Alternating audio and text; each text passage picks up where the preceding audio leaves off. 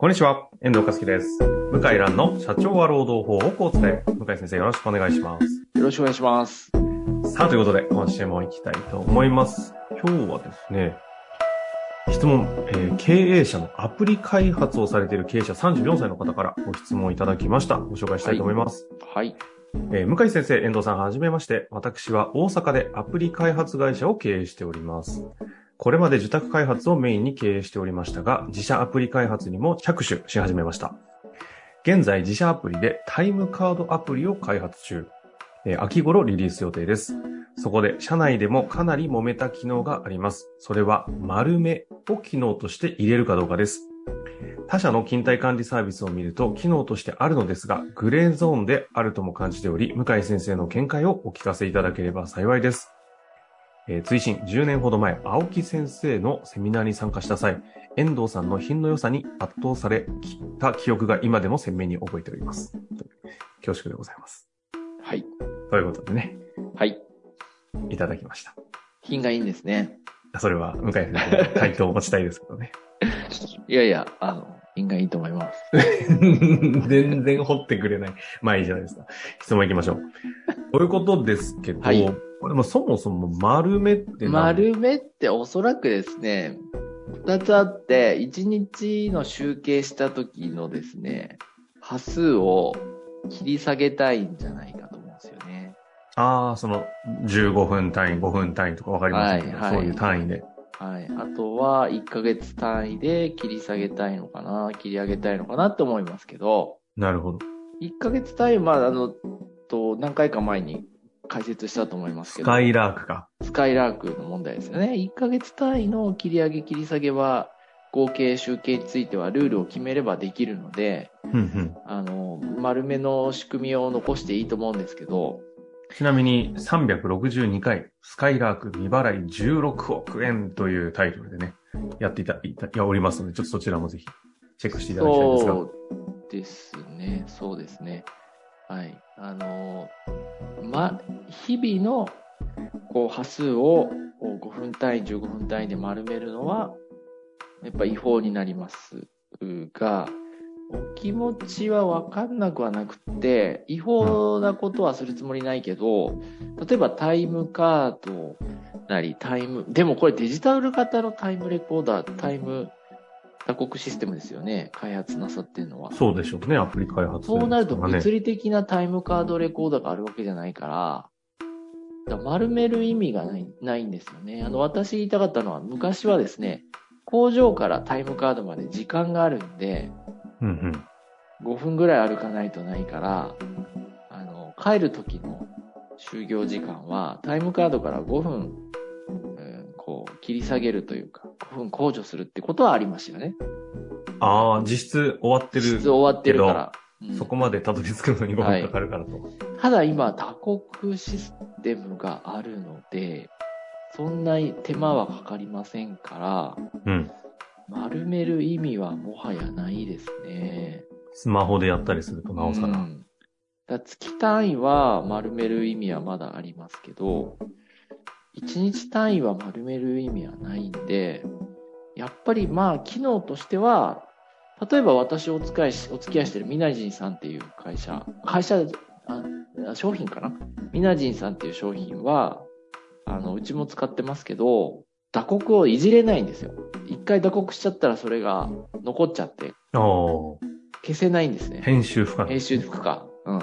それがデフォルトで、で、やっぱりこう、社長さんの、まあ、理念が入ってまして、やっぱりそういうところはいじらないようにしようと、記録は記録として残そうっていう理念があって、うんうんうん。私もうちの事務所で使ってますけど、前はね、結構修正してたんですよ、自分で。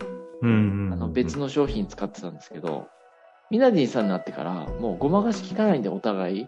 ああ。だから、あの、そのまんま残りますね、本当の事実が。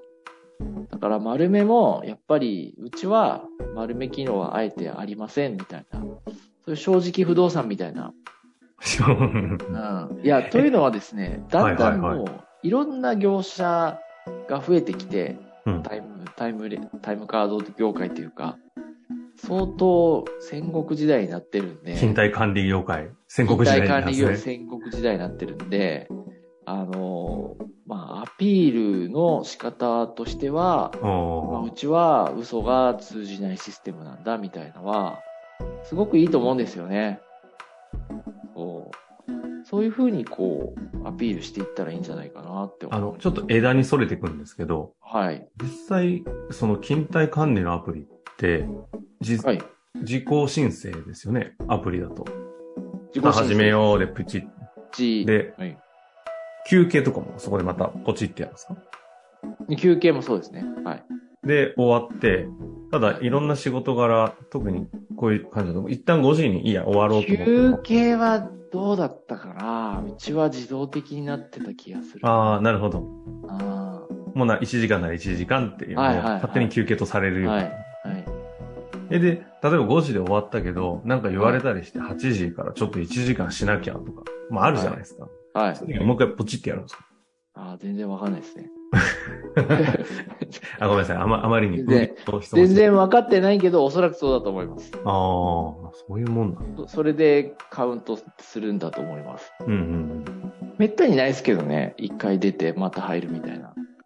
あの、確かにね、普通会社だとナレッジワーク系の仕事って結構そういうのあるじゃないですか。ちょっとあれありますねうん、だそれはどうしてんのかな実際僕自身は打刻してないんで、まあそうでしょうね。ええだって24時間基本仕事のこと考えてるでしょうしね。ええだから、ほ他の、まあ、勤務弁護士、若手弁護士が打刻して、あと事務局が打刻してるんで、確か、うーん、どうだったかな。おそらく記録されますね。